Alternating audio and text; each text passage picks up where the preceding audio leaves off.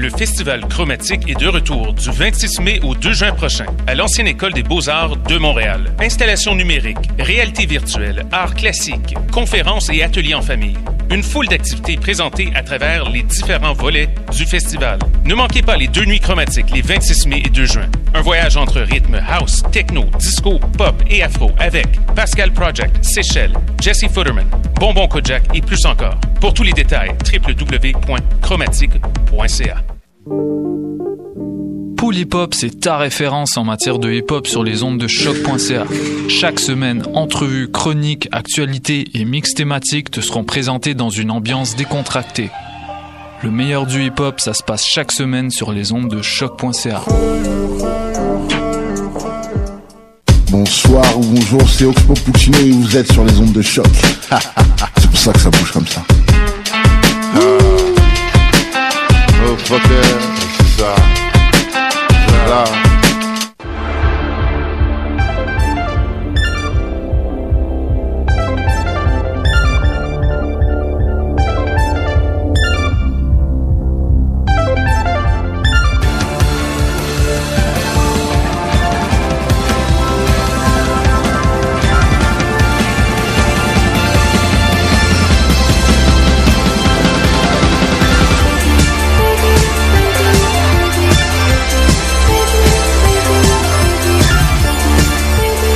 Matin, bienvenue à cette toute nouvelle émission des Amazones. Mon Dieu, les gens de pute de lutte mettent la musique très forte. Euh, J'avais même la misère à entendre ma voix, mais là, le l'araignée de Wild Wild West, euh, qui est nos micros, euh, m'indique que vous êtes au micro 3 et 2. Est-ce que ça se peut? Parler donc avant que... Allô, est-ce que ça fonctionne? Ça fonctionne très bien, je t'entends Yes. très bien, Mégane. J'essaie de changer de casque. Mais change de place en fait, Attends. Pascal, parce Ah, que parce que cette, ce, ce- ce côté-ci de la table est toujours vraiment. Il faut arrêter de s'asseoir là. Il faut arrêter. Il faut plus s'asseoir là. OK, mais si tu me le dis qu'il faut pas que je le fasse, ben c'est ça, je vais le faire. Moi, je suis contestataire. Ok, ben attention. tu n'auras pas d'écouteur dans ce cas-là qui fonctionnera comme il faut.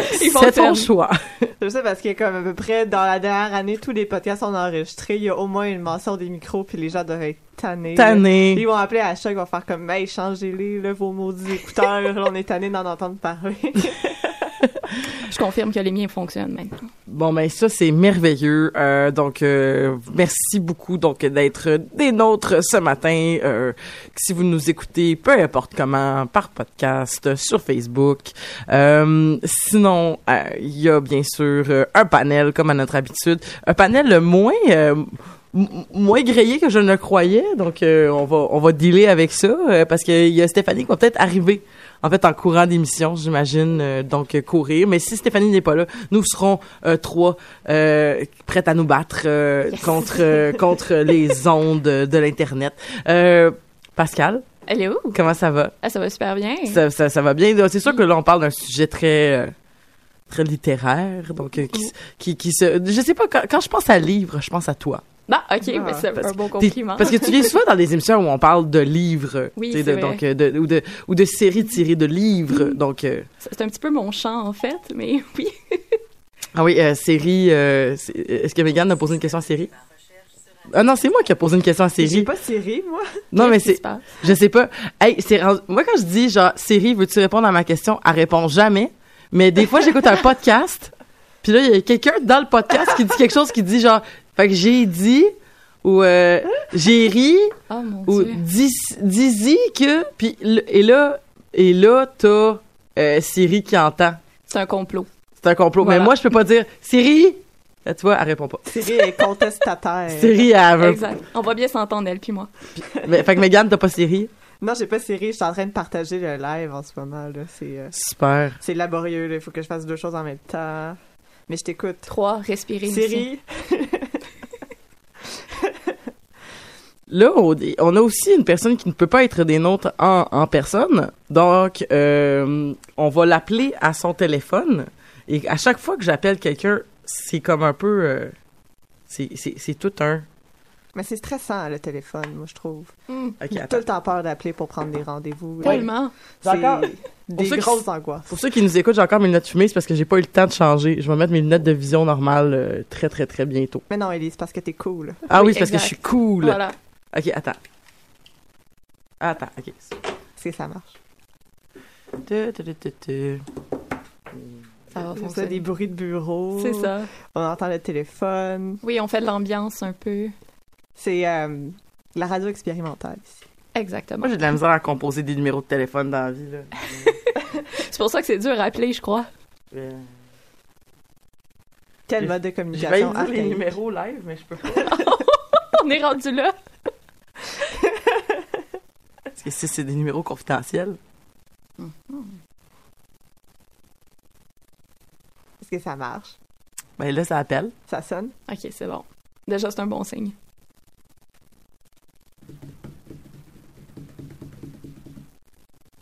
C'était un roulement de tambour. Tu sais, Ça, ça va tomber sur la boîte vocale. Ouais, c'est la boîte vocale. Oh! OK. On va essayer l'autre numéro de téléphone que j'ai. Sinon, ouais. Ouais, ça va? Oh. Ça va bien, Pascal? Oui, ça va bien, toi? On va meubler la conversation. J'ai trouvé des dragons de Skyrim. Oui, tu m'avais, tu m'as dit ça l'autre jour, tu m'as écrit, tu les as trouvés, tu les as achetés, c'est ça? Ouais, c'est ça. Mais C'était, c'était, des- comme des figurines. Ouais, des petites figurines que je peux utiliser pour mettre dans ma bibliothèque pour tenir mes livres. personne qui va désirer joindre, Ah. composez-le maintenant. Pour joindre le service de garde, faites le 7. On Pour va, de l'aide immédiate, faites le poste. 0. Au moins, au moins, ça fonctionne. Bienvenue à l'école Saint-Jean-de-Mata de la Commission scolaire de Montréal.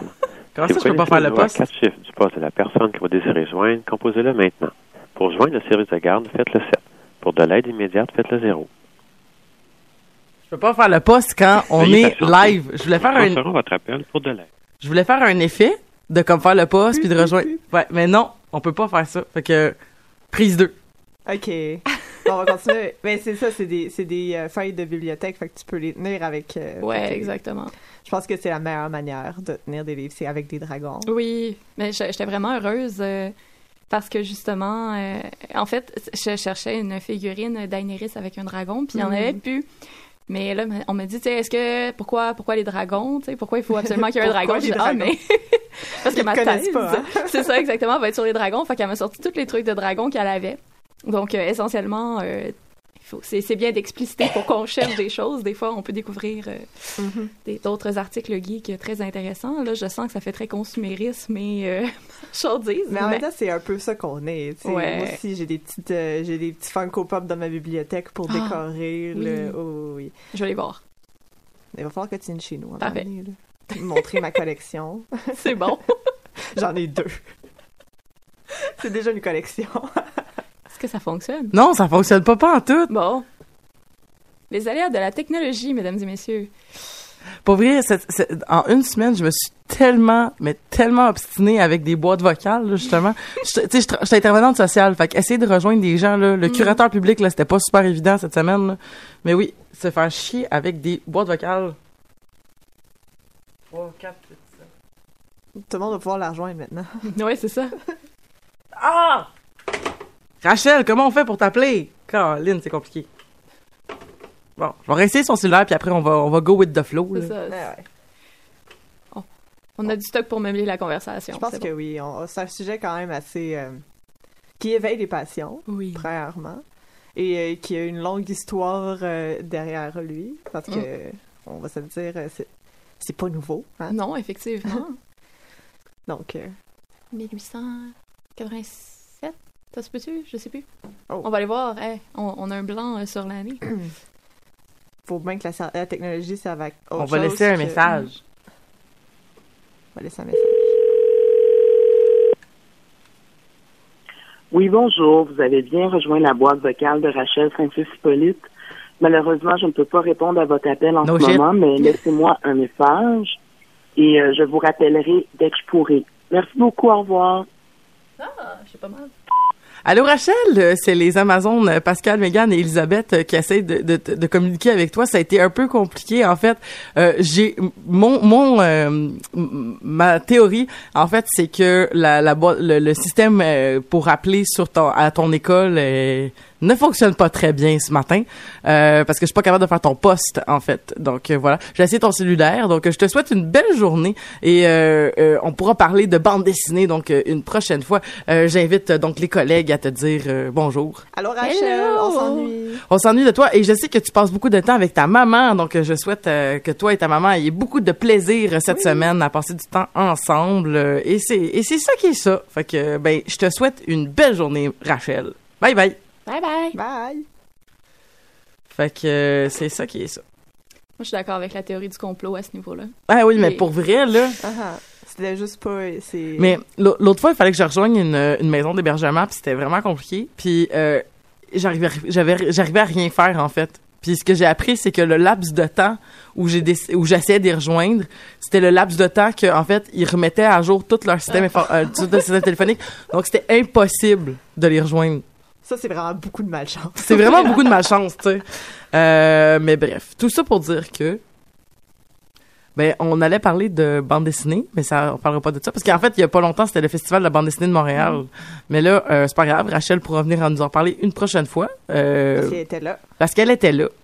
Parce qu'elle aime la bande dessinée. Effectivement, effectivement, nous nous sommes nous avons commencé en fait un un groupe Facebook qui s'appelle les échanges du 9e art. Puis ça, c'est plein de monde euh, qui se mettent ensemble puis qui mettent en, en commun sur, leur bande dessinée dans un album puis qui disent comme euh, ben moi j'ai voici ma collection. Puis ok, mettons tu peux mettons mettons je dis un exemple ok j'ai euh, j'ai for Vendetta puis là euh, en français ou en anglais. Puis là t'as euh, t'as quelqu'un qui peut commenter puis dis hey moi j'aimerais ça te l'emprunter. Ok ben comme moi je travaille là. Ok ben je peux tu venir le chercher demain? Oui. Fait que là mettons tu vas porter la bande il y a l'échange qui se font puis là tu pourrais dire comme mettons ben c'est euh, en ce moment c'est Megan qui a ma bande dessinée Ah, comme une espèce de bibliothèque. Comme une espèce de euh, bibliothèque. Exactement. Là, à date, il n'y a pas eu encore d'échange. Ça fait deux semaines que ça existe, je pense, ou Les trois gens sont semaines. gênés. Les gens sont gênés, je pense, de commencer.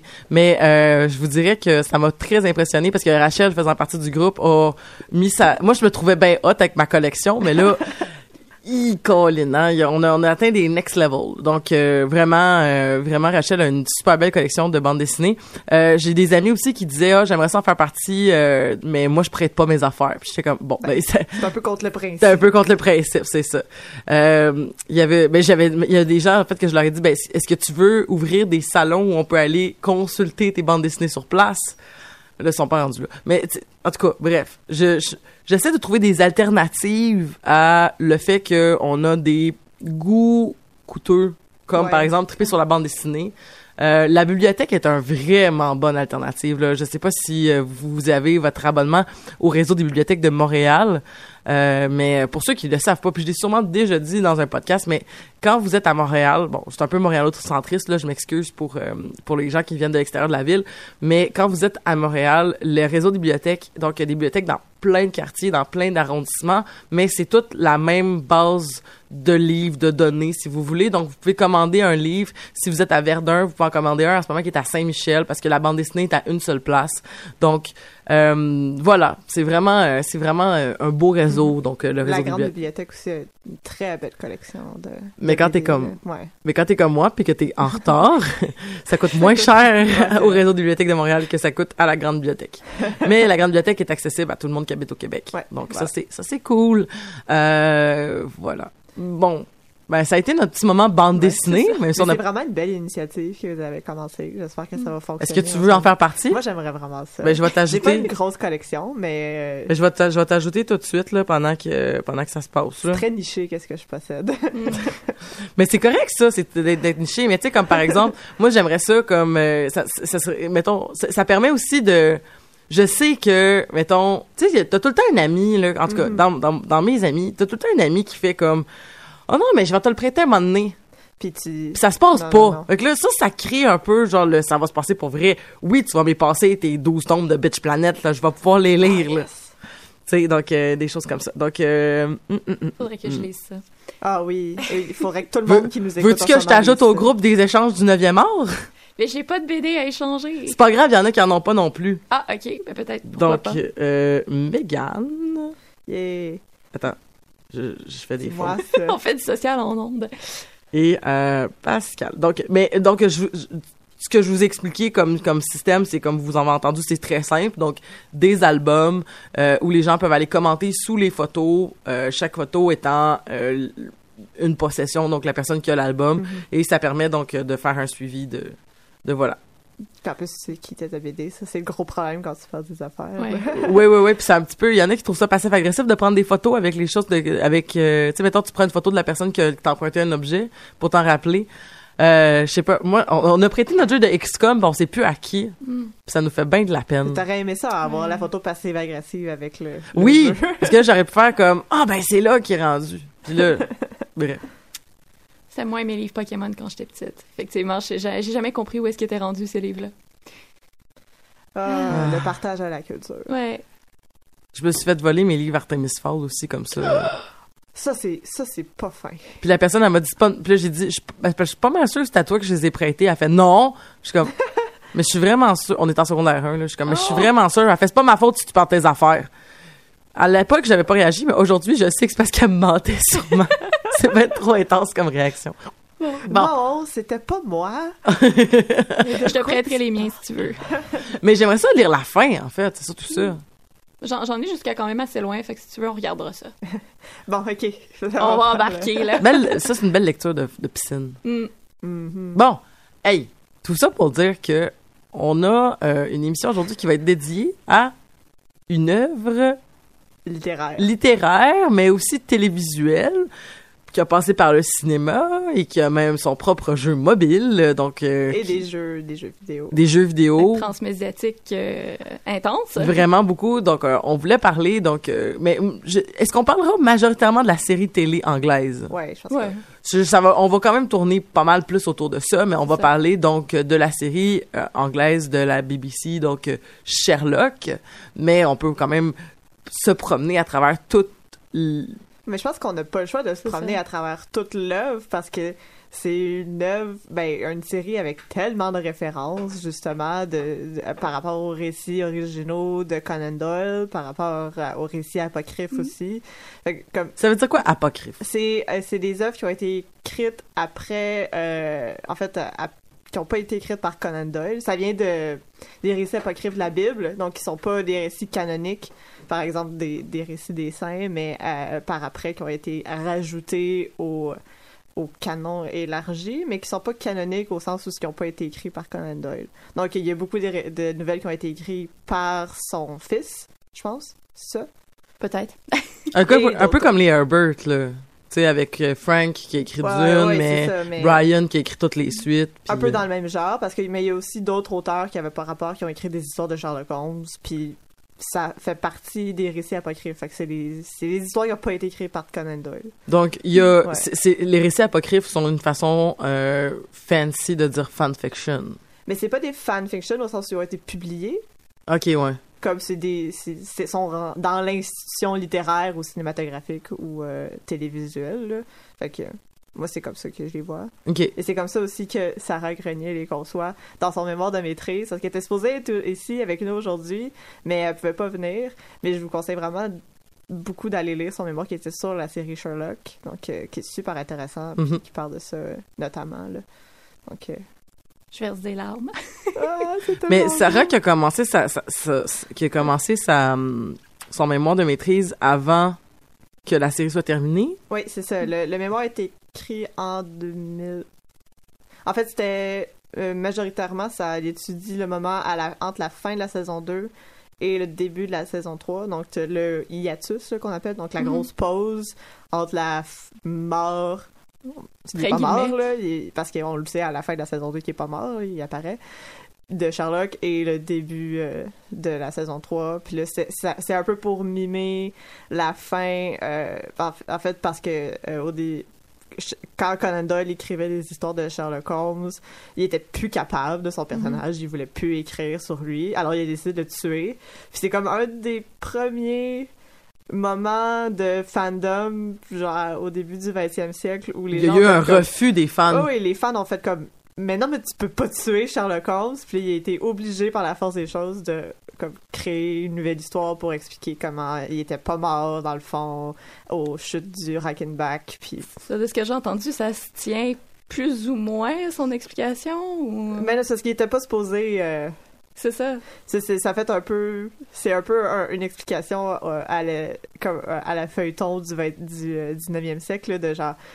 On n'a pas vraiment expliqué qu'est-ce qui s'est passé, mais en tout cas, croyez-moi, ça s'est passé comme ça. Ben, c'est un peu ça qui se passe dans la série, j'ai l'impression. C'est euh, oui Ouais, beaucoup. exactement. oui oui beaucoup parce que tu sais la façon dont c'est c'est en plus c'est c'est c'est mettons c'est pas dans, devant nous donc Mhm. quand c'est euh, écrit donc euh, il peut mettre beaucoup de détails qui vont être difficiles après d'effacer et là avec la- l'aspect que c'est une télésérie c'est des plans donc Mhm. les plans la façon dont c'est filmé il semble peu avoir d'espace à justement le toutes les histoires de complot ou de, de, de, de façon dont il s'est pris en, en fakeant sa mort de, de 10 millions de façons qu'on voit au début de la saison 3 dans le premier Ouais. épisode. C'est un Euh, beau clin d'œil aux fan, aux fan theories, ça, là. Oui. de- mhm. parce que t'as comme le groupe de fans qui sont assis dans le salon. Enfin, comme, oui, mais moi, je pense que c'est ça qui s'est passé. Puis il y a la fille, euh, je me souviens plus c'est quoi son nom, euh, parce que c'est une était- comédienne, là. Euh, non, qui, ouais. qui fait qui fait comme un, un, un petit clin d'œil que dans le fond c'est une slash fiction puis que Sherlock et Moriarty sont, sont Ouais, amoureux ouais, ouais. puis ils ont Oui. fait ça pour partir ensemble Ah, c'est fabuleux, mais c'est ça qui est intéressant aussi avec ce, cet épisode-là, c'est qu'il y a tellement de, de théories différentes que même, en fait, même Sherlock joue là-dessus. Il raconte une histoire un petit peu qui, qui se tient pas selon Mhm. les faits que l'autre aurait, euh, le, le- le- le fan, chercheur, euh, médecin aurait euh, amassé. Puis ça fait en sorte que finalement, on sait absolument pas comment il a fait ça et c'est assumé, c'est pleinement Mhm. assumé, là. ouais c'est ça de comme Mm. parmi toute la montagne de théories pour savoir comment il a faké sa mort ben il y a pas vraiment de bonne explication l'important c'est juste d'avoir le plaisir de faire cette théorie là Mhm. aussi là. Mhm. Fait que c'est c'est comme c'est une série qui est très très référencée comme je disais au début mais qui qui euh, qui assume vraiment son côté justement de fandom de jouer avec les fans de jouer avec les références de jouer avec les clins d'œil comme ça puis une espèce de va-et-vient entre les gens qui écoutent la série puis ceux qui la produisent puis comme toutes les théories c'est des théories qui ont été reprises par qu'est-ce que les gens ont écrit sur les réseaux sociaux fait c'est quand même assumé c'est c'est ça qui rend aussi la série le fun je trouve là Mhm. C'est à mon avis à moi Mais personnellement, euh, je- on, a, on, on en a parlé un peu hors d'onde, que la série va s'essouffle après la saison 2. euh, et, et, et, crève littéralement dans, à partir de la saison 4. Là, genre, c'est, un- c'est un petit peu... Moi, je trouve que c'est, c'est la fin, genre, qui, dé- qui démontre, genre, ils ont plus envie de la, ils ont, ils ont plus envie de se forcer, là, du moins, là, pour le faire. Puis, dans la... C'est, c'est- je trouve tellement qu'ils ont mis Moriarty tôt dans la Ouais. série. Euh, mais en même temps, c'est correct parce que, je veux dire, euh, y- les acteurs, euh, Martin Freeman, puis...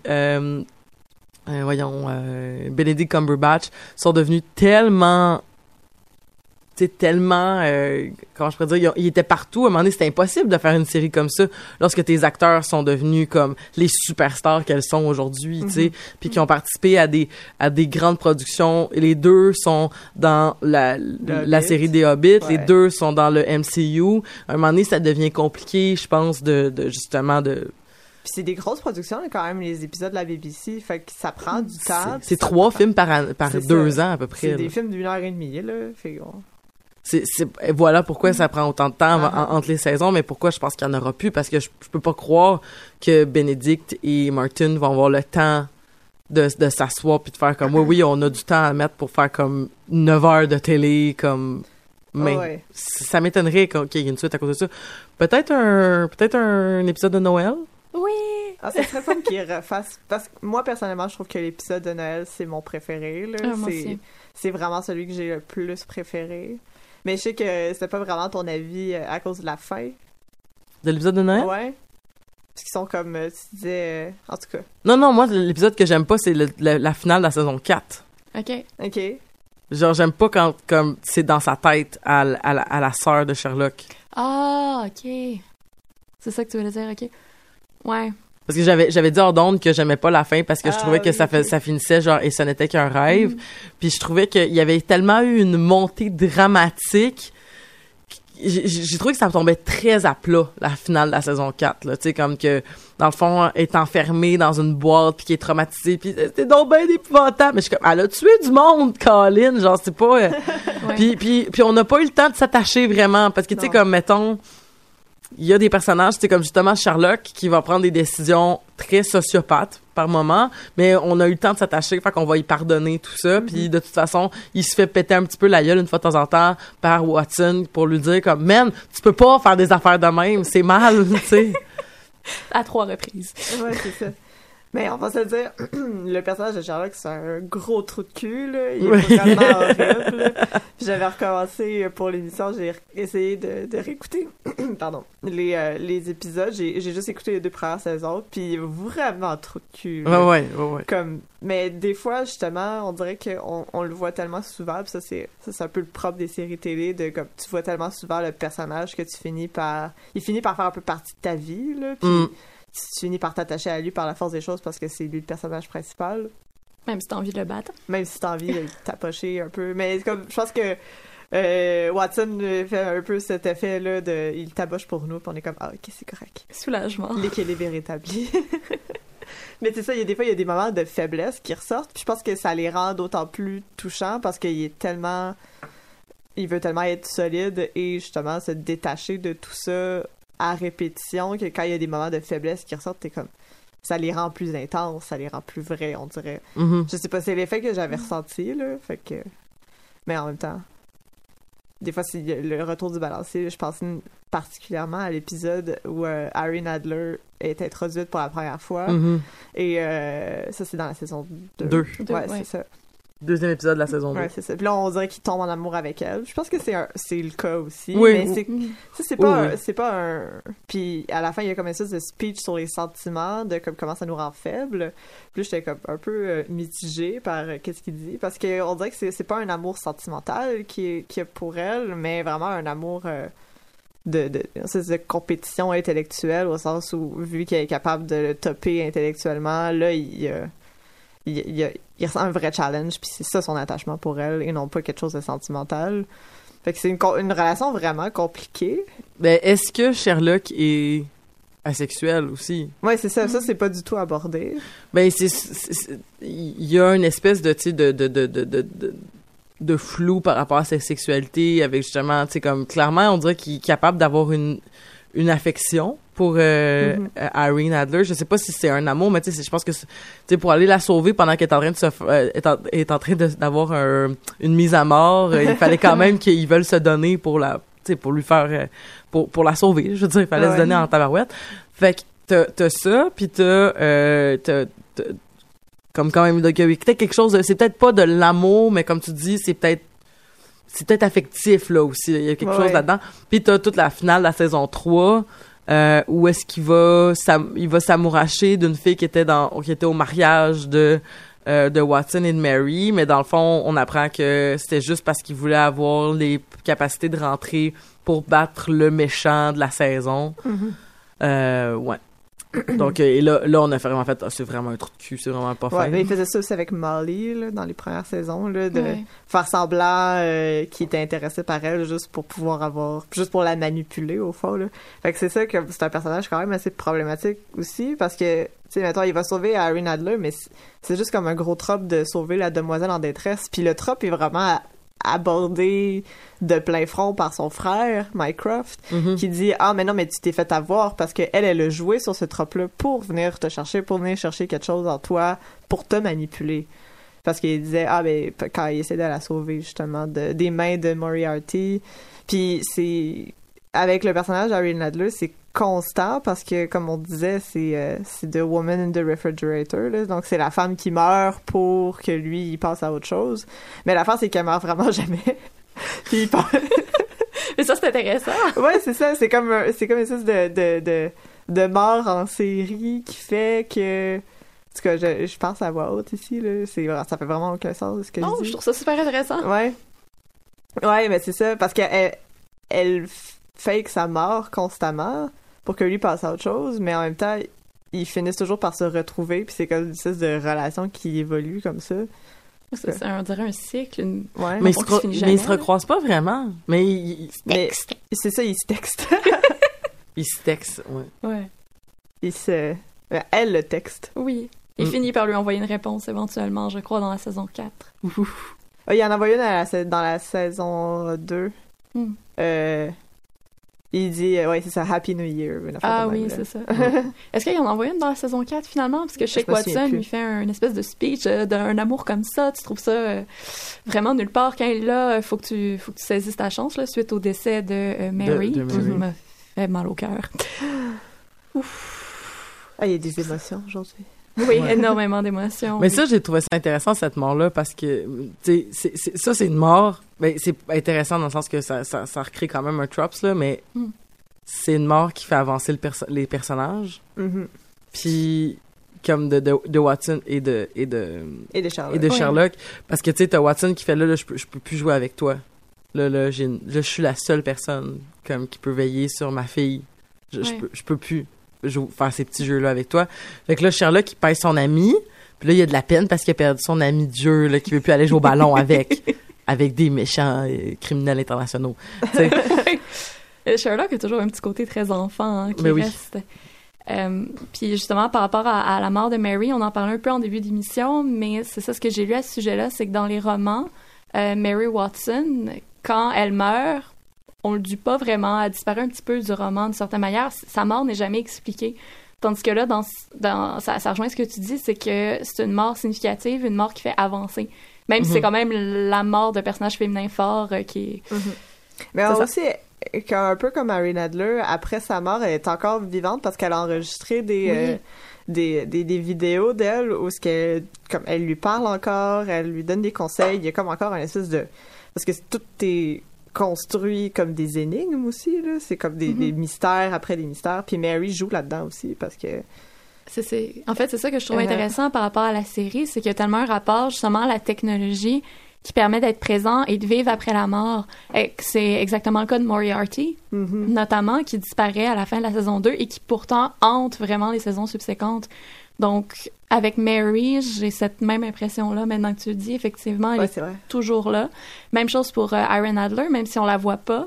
Ouais, On ça. sait qu'elle est là Elle par est- l'entremise du téléphone aussi, donc c'est euh, c'est fort intéressant comme approche. euh, Comment faire ces Ouais. personnages, euh, les, Parce faire survivre. C'était quand même un tour de force d'adapter une série qui est quand même fondamentalement très victorienne dans Oui. ses thèmes et dans son écriture, parce Mhm. que tu sais, c'est c'est quelque chose de, de super euh, euh, situé, pas historiquement, mais euh, culturellement Mhm. dans le- l'Angleterre victorienne à la société d'aujourd'hui justement avec tous les téléphones, les moyens de communication, toutes les parce que je pense qu'il y avait souvent l'argument qui disait euh, tu sais quand Sherlock fait son son show-off, là, puis là, il regarde quelqu'un, puis il dit l'histoire de sa vie parce qu'il y a de la boue sur ses pieds, puis euh, son col de chemise est pas repassé, là. Mm. Fait que là, mais il y avait souvent le truc de « Ah oui, mais tu dans l'Angleterre victorienne, c'était facile parce que de faire des choses comme ça, parce que tout était plus simple. Mais avec, si tu rends tous les moyens de communication d'aujourd'hui, tous les, tous les modes de vie qui sont tellement différents, on dirait qu'ils ont réussi à quand même reproduire ça, puis à bien l'intégrer dans le 21e siècle. Puis, Avec euh, une petite critique sur l'hétéronormativité Ouais. dès le premier Oui. épisode, dès, le- dès les premières 30 minutes. je, peux, je peux même le dire. En fait, euh, mon, mon rapport à Sherlock vient directement de ça. Euh, j'ai fait mon entrée, euh, j'ai fait connaissance avec la série, en fait, par cette, euh, cette relation-là, euh, disons, sur- sur- qui laisse quand même de l'espace à beaucoup d'interprétations entre Watson et Sherlock. Mhm. Puis je me souviens, en fait, c'était avec mes deux amis, parce que j'ai vécu en Angleterre pendant un temps. J'avais deux amis qui étaient vraiment très fans de Sherlock. Et euh, on était dans un parc et elles se sont mis à délirer justement sur cette relation-là, euh, Sherlock-Watson, notamment par rapport à un mime, euh, que c'était Sherlock qui faisait une face qui pouvait être interprétée euh, de, de, de manière euh, différente, ce qui dit « I want to put my experiment in your microwave ». Donc, il y a toujours des, des blagues dans la série comme quoi Sherlock a des expériences un peu bizarres dans le micro-ondes, dans le frigo. euh, bon, il utilise pas sa cuisine comme il devrait, finalement. Et Oui, lo- lorsque, lorsque Watson ouvre quelque chose, puis c'est quoi ça? Ben, c'est des... C'est c'est un cerveau, c'est un je sais pas trop quoi, j'ai trouvé une tête dans mon frigo. C'est ça, c'est constant, là. C'est ça. Et c'était une blague avec ça, mais euh, en apportant une connotation euh, sexuelle entre Sherlock et Watson. Et euh, bon, après ça, on est allé sur Internet, puis elles m'ont montré des mimes et des mimes et des mimes et des mimes de Sherlock et euh, qui, qui portait un peu sur cette euh, justement ce flou-là de relationnel. Puis c'est comme ça, en fait, que j'ai fait mon entrée dans la série. Donc, euh, merci à mes amis, d'ailleurs, qui ne nous écouteront jamais parce qu'elles ne comprennent pas le français. Mais, je les remercie beaucoup. Oh, Fait que t'as fait ton entrée dans Sherlock à partir de la slash fiction. oui, exactement.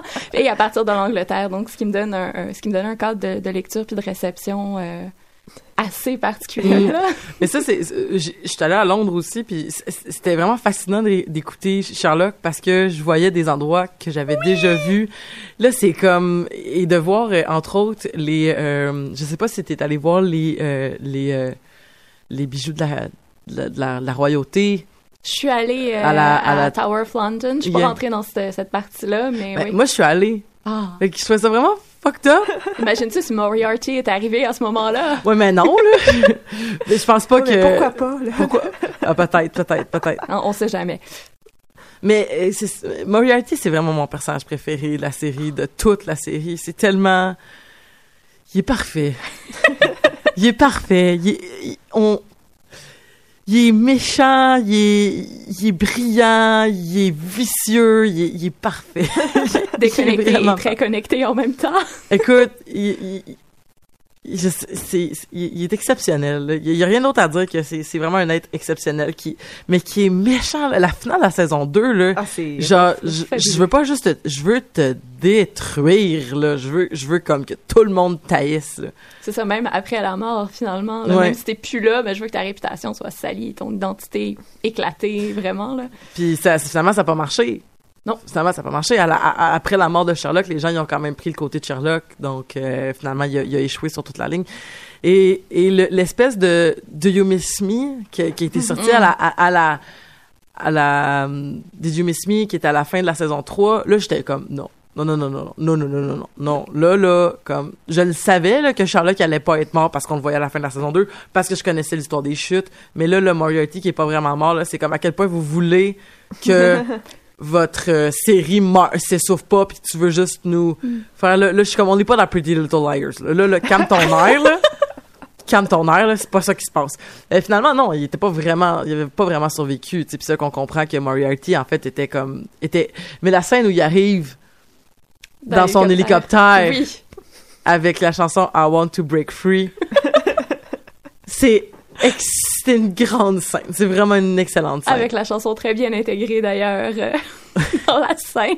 Oui, c'est vrai, c'est introdiégétique parce que il il l'écoute dans ses Ouais. écouteurs. Oui, c'est ça, exactement. Ah, c'est exceptionnel. Ah, c'est, Ouais, mais toutes les chansons euh, qu'il écoute euh, dans les deux premières saisons, c'est Stayin' Alive, là, qu'il écoute sur son téléphone, Oui. comme au moment où ce qu'il est supposé peut-être mourir éventuellement.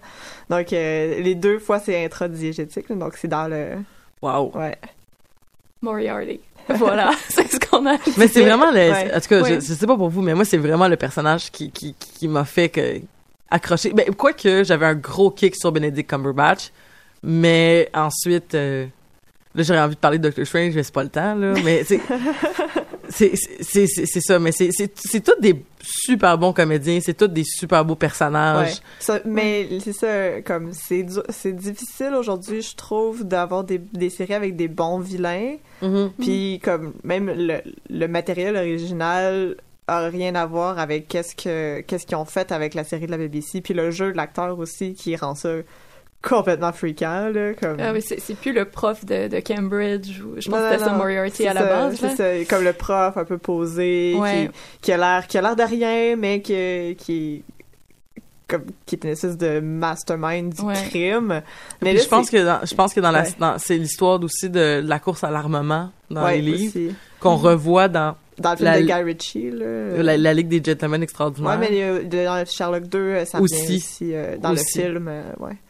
Mais voilà. Alors mais, que là, euh, ça. c'est ça, mais comme rapport. là, Jim Moriarty, c'est comme une espèce de chaotic evil. Ah, vraiment. Comme complètement chaotique. Puis c'est ça qui fait que jeune. le personnage est inquiétant, c'est que tu sais pas, comme c'est, tu sais qu'il y a un plan, mais tu le sais qu'il y en a pas vraiment non plus. Qu'est-ce qui va sortir de son chapeau encore? Ouais, c'est ça. Ou même de sa bouche, tu sais pas Oui. qu'est-ce qu'il va dire, qu'est-ce Ouais. que... Puis toute, le- toute l'histoire de flirter avec Sherlock, Mm. puis... Tu sais, l'homo-érotisme, c'est pas juste entre John et Sherlock, là, c'est aussi entre Moriarty et... euh, Sherlock aussi. Mhm. C'est- super. Je trouve que c'est très bien intégré dans la série. Puis de jouer justement sur ces ambiguïtés-là, de la relation que Moriarty et Sherlock Holmes ont ensemble, c'est tellement plus intense que toutes les amitiés que Sherlock va avoir. Puis c'est parce que c'est sur un pied d'égalité. C'est leur arch enemy, là. Fait que c'est comme... Ou comme dirait Minecraft, t'as pas vraiment d'arch Ah, enemy, c'est Personne quoi ça? Personne n'a d'arch enemy dans la vraie vie. Oh, un peu mélodramatique, mais tu sais, les deux, c'est deux drama queens. Fait Oui, ils, oui. ils sont tellement bien ensemble. Ah, tout à fait. J'aime beaucoup comment la série commence avec le premier épisode, en fait, qui est euh, le méchant qui... Euh, c'est pas très clair comment ça fonctionne son affaire avec les pilules, mais tu sais comme il a jamais perdu son affaire des pilules. Mhm. Où est-ce qu'il il dit qu'il y a une Ouais. il y a une pilule qui fait mourir, il y a une pilule qui fait pas mourir, euh, qui dans le fond probablement que c'est sous-entendu que c'est parce que lui de, sa, de par sa condition physique il en mourra jamais, puis que la personne qui a pas sa condition physique va le mourir instantanément ou quelque chose de Mhm. même. C'est Euh, qui- intéressant, ça. qui explique euh, qui Ben, habituellement, quand c'est. Ça, c'est c'est un, c'est un truc qui revient souvent, là. C'est genre, la personne qui meurt pas, c'est parce qu'elle est immunisée au poison, là. Il y a Ouais. tout le temps cette idée-là de. Les, les dés sont, euh, sont truqués, puis euh, tu peux pas gagner de toute façon. Ben voilà, parce que c'est comme Mhm. c'est parce que c'est ça Sherlock essaie de calculer quelle quelle pilule je dois prendre, mais là dans le fond, il y en a pas de bonne réponse parce que les deux doivent être un poison, tu sais. Mais j'ai vraiment beaucoup aimé en, puis en le réécoutant, je l'écoutais quand même souvent le premier épisode comment il installe bien le personnage de Sherlock dans cette et qui installe bien le personnage de Watson aussi, qui est un bon gars. Watson, c'est un bon gars, mais il va quand même faire l'affaire, tu sais comme en, en en allant contre les règles euh, tu sais, en étant la- le gars de, la- de l'armée qui était habitué de suivre, mais que il a beau se faire dire non, tu feras pas ça par Sherlock, non, tu iras pas, il va y aller, puis qu'il va finir par tirer sur le gars. Euh, il va, il a quand même tiré sur un gars Ouais. out of nowhere, tu sais, euh, mais pas out of nowhere, là, je veux dire comme Chris allait tuer Sherlock, là, mais tu comprends que- danger, mais c'est ça, mais tu sais comme mais c'est c'est ça mais tu sais comme qu'il va pas et- puis ça va juste être sous-entendu que c'est lui qui l'a fait là. Tu sais comme il va pas aller se bra- il va pas aller ensuite faire comme regarde que moi je suis hot je t'ai sauvé la vie. Tu sais il est juste comme ah ouais il y avait ça donnait bien hein, qu'il y a eu quelqu'un qui avait un gun? Ah ben coudon hein. Ah, continuons notre chemin, tu sais. Mais j'aimais vraiment beaucoup tout le discours du méchant dans cet épisode-là. Le chauffeur de taxi qui dit comme je sais que tu vas jouer à mon jeu. Je le sais. Parce que tu ferais n'importe quoi pour pas t'ennuyer. Mhm. Puis je trouvais ça tellement brillant là, comme comme comme comme formulation. Puis tu sais comme c'est ça après Sherlock là. C'est quelqu'un qui est c'est un addict. C'est c'est une personne qui est dans les grands excès. C'est quelqu'un de très brillant mais c'est quelqu'un de très dérangé à la fois qui veut toujours aller plus loin puis se mettre de plus en plus en danger. Puis de de tu sais c'est pas pour puis de jouer justement à des jeux crissement dangereux tu sais alors qu'il y a la majorité des gens n'ont pas besoin de ce thrill là pour survivre tu sais ce qui est drôle quand on voit sa famille ou est-ce qu'on se voit qu'il vient d'une famille complètement normale puis lui Ses son- parents. c'est pas Tellement cute! tu sais il vient d'une famille super normale avec beaucoup de parenthèses alors que son frère est devenu genre le chef de l'espionnage de la reine de je sais pas trop quoi Ouais. Sa, sa mère était très brillante de ce que le, le père dit, mais c'est ça qui, qui me frappe, c'est que justement sa famille est tellement normale. Et là, je pense à ces parents-là qui ont eu trois enfants, qui sont oui toutes complètement, euh, je, je sais pas comment dire ça, tirées par les cheveux d'une certaine manière. On a Mycroft, Sherlock et Eurus, qui est, euh, en fait, Eurus est, plus vieille que Sherlock, je crois, Euh, c'est son aîné? de mémoire. Ouais, ouais, ouais. Donc Mycroft, Eurus, Sherlock, qui sont tellement connectés et déconnectés à la mais fois. Sherlock il a oublié qu'Iris existait Ouais, c'est ça, Ouais. ouais. Mais je, euh, je pense que c'est la seule chose que j'ai trouvé intéressante de la, de la quatrième saison. C'est l'histoire justement sur ses traumas passés. Parce Oui. que c'est mentionné dans une des euh, la première ou la deuxième, je me souviens plus que quand Sherlock était plus jeune, il voulait devenir un pirate. Oui puis il y avait un chien puis il y avait un chien. Puis comme toute cette histoire-là, je sais pas si c'était écrit d'avance, mais c'était ça, ce foreshadowing-là de comme de la quatrième saison où euh, son meilleur ami, mais c'était son comme c'est quoi l'affaire avec le chien, puis tout se, se, se décortiquer ces affaires-là, de Ouais, montrer ouais, ouais. cette vulnérabilité-là, mais de où est-ce que ça vient aussi de tous ces, ces, ces besoins d'excès-là, ces besoins de... mais son chien dans le fond c'était sa sœur c'était pas ça la, Ben, c'était son meilleur ami, Ouais. en fait. Son c'est meilleur ça. ami qui était mort Que sa sœur a noyé dans un puits. Puis c'est, ça fait aussi, ça fait aussi écho à euh, le- le- l'intrigue de, de Hounds of the Baskerville où le chien, en fait, c'était pas un chien, c'était un, c'était son l'oncle du gars, là, son- l'ami de son père, là, qui avait tué son père. Puis le, le, le, le gars Henry, euh, le Henry, il avait, euh, comme superposer le, le- le souvenir. C'est un chien qui avait tué son père et non pas un homme. Là. Donc, euh, il y, a- il y a comme tout des- du foreshadowing qui se construit au fur et à mesure des, de la série. Mhm, Mais ça, c'est l'épisode. ça. Ça, c'est l'épisode 2 ou 3? C'est The Hound of l'épisode... the Baskerville? C'est dans les- la saison 2. Épisode Oui, oui, ça, deux. ça Ouais. oui. Ça, oui, mais je parle de l'autre épisode, l'épisode euh, où est-ce que- du trauma de. L'épisode du trauma de, de Sherlock. Dans la saison 4? Je Le plus, dernier, ça se peut C'est dans le dernier? C'est dans le dernier, me semble. Ouais, avec de sa mémoire, sœur, oui, là, ouais. où tout se dénoue, là. Mhm. Fait que je trouvais que c'était c'était un bel ajout, c'est juste que ça a été amené euh, tellement... euh, Puis tu sais, comme que, Ouais. que, que Watson, il tombe en amour, ben comme il, il passe proche de tromper Mary avec une fille, puis finalement, cette fille-là, c'est une méchante criminelle à l'esprit tordu qui est aussi la, La sœur sœur de, de Sherlock. Sherlock. Sais, genre, c'est comme, il y a tellement de niveaux de wrong là-dedans, là, tu sais, de- ou de niveaux de comme... Ah ouais, hein, tu sais, comme dans le fond, ton amour pour Sherlock, mais hey, tu sais, dans le fond, ça, genre, t'as besoin de personnes dangereuses dans ta vie, même si toi, tu dis que tu veux juste être calme, tu tu fais juste t'entourer de gens hyper, hyper dangereux. Mary, qui est une espionne, j'ai trouvé ça tellement poche, là, je veux dire, comme, toute son espèce de build-up où elle sauve de Sherlock, puis elle dit, je vais faire ça de façon tellement aléatoire, il pourra jamais me trouver. Maman, il trouve parce qu'il fait comme, j'avais mis un tracker sur toi, puis comme, la technologie, voilà, Ouais. exactement.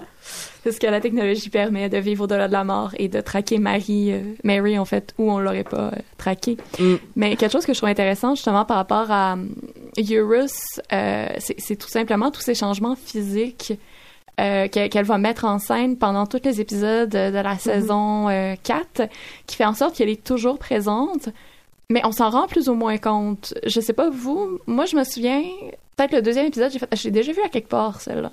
Je l'ai déjà vu, mais en tant que spectatrice, je me disais, ah, je l'ai peut-être vu dans une autre série. Ouais, c'est ça, on- c'est le réflexe qu'on a souvent de faire comme « Ah, cette actrice-là me dit quelque chose. mais- Ouais, j'ai vraiment l'impression qu'il y a eu un jeu là-dessus. Puis même à un moment donné, Eurus le dit, ça dit vous vous fiez beaucoup trop aux apparences. Euh, en fait, quand elle, elle se dévoile euh, à, à Watson comme étant et sa psychologue et euh, la femme qui l'a draguée dans l'autobus Mm. et pro- la, la sœur, en fait, de Mhm. Sherlock. Mhm. Euh, je trouvais ça très intéressant, ce, ce jeu-là, justement. Enfin, ce- cette performance-là du corps. Mhm. finalement. Puis il y a aussi le fait, ça, tu parles de ça, puis ça me fait penser que Eurus, c'est vraiment juste un, un double de Sherlock Holmes, au sens où on, c'est un peu comme tous ces personnages féminins-là qu'on crée à partir de personnages masculins comme She-Hulk avec Hulk et euh, Mhm. euh, toutes les, les, les, les- ce que je trouve que c'est une belle appellation, ce que Fanny Demeul appelle des personnages côte d'Adam, là. Donc, euh, c'est comme des personnages Ah, wow. secondaires. C'est vraiment, je trouve que c'est vraiment bien trouvé comme Bravo, expression. Fanny, ouais.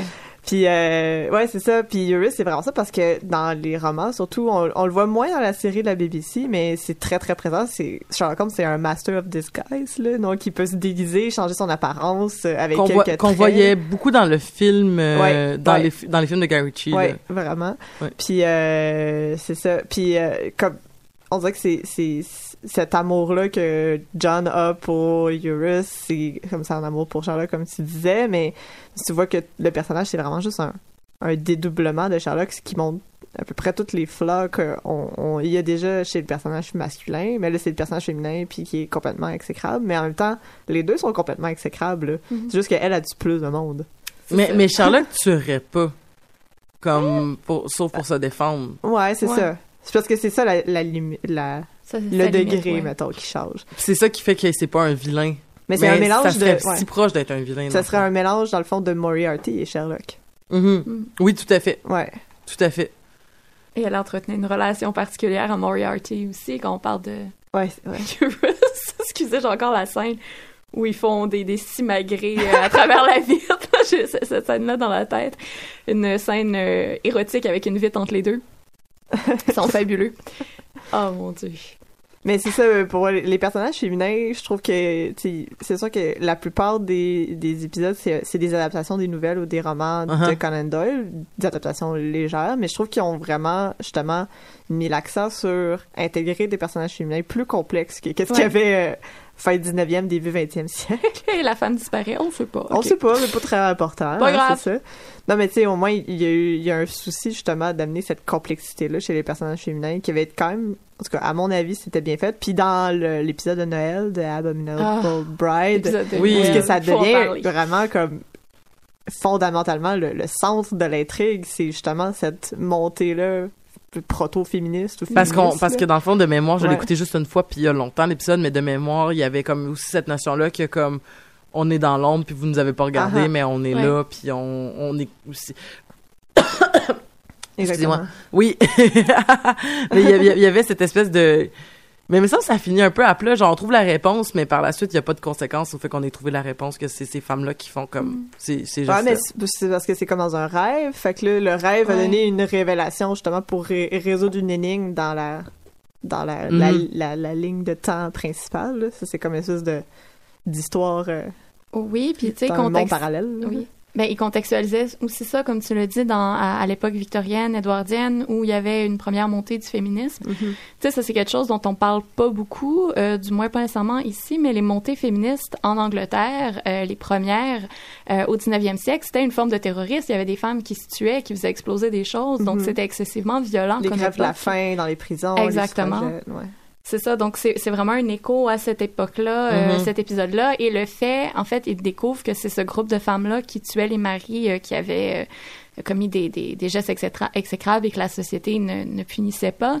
Et Mycroft et Sherlock disent à ce moment-là, mais tu sais, c'était mérité. Donc, elles avaient raison de faire ça. Mhm. Donc, effectivement, il n'y a pas de, de conséquences, mais ça pose toute la question qu'est-ce que ça aurait donné s'il y avait mis une conséquence à ça dans l'épisode? Puis Mhm. en même temps, comme Megan dit, ça permet la résolution d'une intrigue dans une autre. Mais Ouais. ça, ça, j'ai trouvé ça intéressant, tu sais, comme, Ouais. autant que j'ai pas aimé, genre, l'espèce d'affaire de, comme, dans le fond, toute l'affaire de la petite fille dans le, dans l'avion, c'est comme, Ah, ouais. euh, c'est toute cette trame-là que j'ai pas aimé, dans le fond, l'affaire de la petite fille dans l'avion, puis dans le fond, tout ce que je veux, c'est être sauvée, puis je suis comme, ah, ça m'intéresse. Whatever. Mais j'ai vraiment beaucoup aimé le fait que, dans le fond, c'est pas comme, c'est pas juste un rêve, c'est, je réfléchis à une ancienne intrigue que je sais qui, est, qui a eu lieu et Ouais. qui a été résolue, puis je sais qu'il y a des liens à faire entre l'intrigue que j'ai en ce moment puis l'intrigue que j'avais à l'époque, qu'il y avait eu à l'époque. Je trouve ça vraiment, vraiment intéressant, justement, d'avoir ce parallèle-là. Puis de dire, comme dans le fond, que tout ça existe, tout ça est, est, est- est- est canonique, là, si on peut dire, de, dans, dans l'univers. C'est comme, c'est pas que les, les affaires avec les mariés, ça pas, c'est pas arrivé. C'est juste que c'est pas vraiment Sherlock, Sherlock. Mais c'est peut-être un autre Sherlock. C'est peut-être le, le, Oui. le même. Ouais, c'est ça, comme une espèce de double, euh, mais victorien, là, de... Ouais, Oui, ouais. cet épisode-là, en fait, joue de manière fabuleuse sur la réécriture, mais la réécriture à plusieurs degrés. Donc, en fait, c'est ça pour euh, ceux qui savent pas. En gros, c'est c'est Sherlock qui... euh, euh, en fait, c'est un épisode qui se passe dans, à l'époque victorienne. Donc, je vais, je vais juste recontextualiser. Je suis pas sûre qu'on l'avait fait avant. Là. Et euh, on, on réécrit non seulement les œuvres originales, les nouvelles, les romans originaux de Arthur Con- Conan Doyle, mais également on réécrit la série.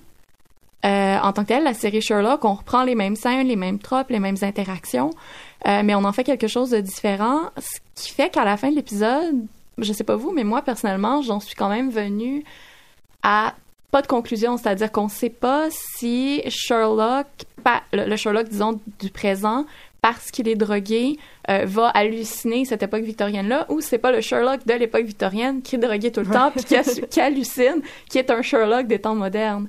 Donc, il y a vraiment Oh. tout ce ma- mélange-là. C'est comme l'épisode dans l'asile de Buffy. Exactement. Mais il y, a- il y a quelque chose d'intéressant avec l'épisode de Noël, c'est ce qui c'est comme c'est ça fait juste écho à toute la série au complet parce que Mm. c'est sûr que c'est c'est des adaptations d'histoires qui se passent à l'époque victorienne, mais il n'y a jamais eu dans le monde de Sherlock, il n'y a jamais eu de euh, Arthur Conan Doyle, puis il n'y a jamais eu de Sherlock Holmes, Mhm. comme on l'a aujourd'hui, qui fait Mhm. partie de nos vies. Mais euh, puis c'est c'est drôle parce qu'à un moment donné, euh, il, il cite euh, une citation de Spock qui est une citation de Sherlock. C'est comme euh, genre whatever remains, euh, comme peu importe à quel point c'est improbable, ça doit être la réponse. Puis là, le- Ça, c'est Spock qui dit ça? c'est Spock qui dit ça, mais c'est une, c'est une référence à une histoire de Sherlock Holmes dans Star Trek. Et Spock. et là, et et là il y a comme la référence dans Sherlock qui fait que puis là Martin Freeman fait comme comme calme-toi Spock là puis Ah, mais ah, c'est ah, c'est drôle, ça. ouais c'est ça Puis il faut Donc- pas oublier que aussi que Spock a vécu le même traitement qu'a Ah ah. vécu Sherlock, c'est-à-dire quand Spock est décédé, il y a eu une réponse tellement, tellement gros, grosse de fans qui étaient comme vous pouvez pas juste tuer Spock, qu'ils ont dû ramener Spock. Ouais. Quand on parle de ce- cette espèce de, de, de folie de fans-là, il y a tout le temps un lien qui se fait, bon, ben, c'est le cas de Sherlock, c'est le cas de Spock. Puis c'est les cas les plus... le plus... En tout cas, C'est le plus notable. la là, plus ouais. notable, oui. Ouais, c'est intéressant aussi parce que dans Star Trek, il y a des épisodes où ils vont dans le holodeck puis ils Mhm. ont des aventures à la Sherlock Holmes. Mais là, est-ce que est-ce que ces épisodes-là existent dans le monde de Sherlock ou ils ont été comme je sais pas. Là, ça commence à devenir très très euh, Ah, c'est drôle, là, mais tu sais, s'il y a Star Trek, est-ce qu'il y a des références à Sherlock? Mais est-ce que les références à Sherlock sont des références ou sont juste un nouveau personnage qui s'appelle Sherlock Holmes parce que Sherlock Holmes n'existait pas avant? Hmm. Who knows? Tant, tant, tant. C'est la beauté de la série. Ouais, c'est fun. Ben, avant qu'on finisse, je vais juste faire un shout-out à Miss Hudson, qui est vraiment le meilleur Ah. personnage de la Elles, elles l'ont vraiment tellement bien réintégré. C'est la, la, Ah. la- Miss Hudson, qui est la, la, la, la, la, la locateur, donc, Ouais. de Sherlock. et Même qui, plus leur euh, qui landlady, là. Ouais, c'est ça, Ouais, et ça. qui et qui arrête pas de dire genre je suis pas votre servante, mais qui va quand même faire du thé, des choses comme ça. Donc ça c'est ça c'est un bel euh, c'est un- mais aussi qui est comme qui, qui connaît des affaires euh, euh, comme euh, du, du monde illicite que Ouais, tu sais pas d'où ça vient. Puis- ils, sont devenus amis parce que euh, elle habitait en Floride avant, puis son mari avait été arrêté puis condamné à mort, puis là, euh, puis il avait, euh, il s'était euh, bien assuré que le mari soit bien et bien condamné à mort. C'est ça. C'est, la femme euh, d'un, trafiquant Ouais, euh, international euh, de, de, de drogue ou de plein de, plein de, de substances euh, illicites. Et euh, c'est, c'est vraiment le, le truc qui m'a tué, c'est quand elle sort une voiture tellement chère du fin fond d'un garage euh, à, à Londres. Et là, Watson, il est complètement éberlué. Il se dit, mon Dieu, mais d'où est-ce qu'elle sort ça, cette femme-là? Puis elle lui dit, oui, mais je te rappelle que mon, mon mari, c'était c'était euh, un, un, un drug lord, si on veut. Et euh, en plus, ben, tu sais, j'ai un appartement, j'ai une bâtisse à Central London, puis je suis ca- je suis capable de me payer une espèce de stationnement privé pour ma voiture. Où est-ce que tu penses que je tiens mon argent? oh, je l'aime. On a complètement réécrit le personnage. Puis il y a pas une scène aussi, je pense, où est-ce qu'elle trouve genre la drogue dans une dans une boîte, puis je sais pas, puis elle commence juste à comme les tester ou je sais pas trop. En tout cas, Je sais plus, mais je sais qu'elle, tu sais, elle assomme Sherlock, elle le fout dans le coffre de sa voiture. tu sais, c'était totalement euh, inattendu, je dirais. C'est ça, on a comme réécrit le personnage de la vieille dame euh, complètement innocente qui est un peu accessoire, puis ça devient vraiment un personnage super important, puis vraiment intéressant à mon Mm. avis, là, ouais. Merci, Miss Hudson. Oui. Oui, donc euh, mais ça vaudrait la peine, je crois, de, de, de... comme comme on avait dit, on- j'avais un peu critiqué hors d'onde euh, la saison 3 puis beaucoup la saison 4, mais j'avais trouvé que réécouter la saison 3 dans un tout, c'est-à-dire dans un binge watching, d'écouter la saison 1 à 3, soudainement l'épisode l- la saison 3 devenait moins moins vulgaire, devenait moins grotesque, il y avait quelque chose de comme plus total à l'œuvre. Peut-être que d'écouter la saison 1 à 4 dans un gros binge-watching comme une seule affaire va lui donner tout d'un coup plus de sens. Je sais pas, ça, ça, ça serait, à- ce serait un exercice à faire. C'est ça que j'ai fait personnellement. J'ai pas trouvé. Je pense que la saison 4, personnellement, j'ai trouvé moins bonne que la saison 3. Moi, j'ai pas nécessairement la même opinion que toi. Je pense que Mhm. la saison 3, c'est un des, des, des, des apogées, notamment à cause du spécial euh, de Noël. Mais euh, effectivement, j'ai écouté la saison de 1 à 4 euh, récemment avec mon chum. Puis oui, la fin m'a déçue à quelque part, comme toi, la petite fille dans l'avion euh, qui, qui était finalement Eurus qui parlait avec une voix d'enfant puis qui était enfermée dans sa tête. En tout cas, ça, j'ai trouvé ça Ouais, ouais, ouais. peut-être moins intéressant, mais 1 à 4, oui, ça, ça, ça, ça s'écoute bien.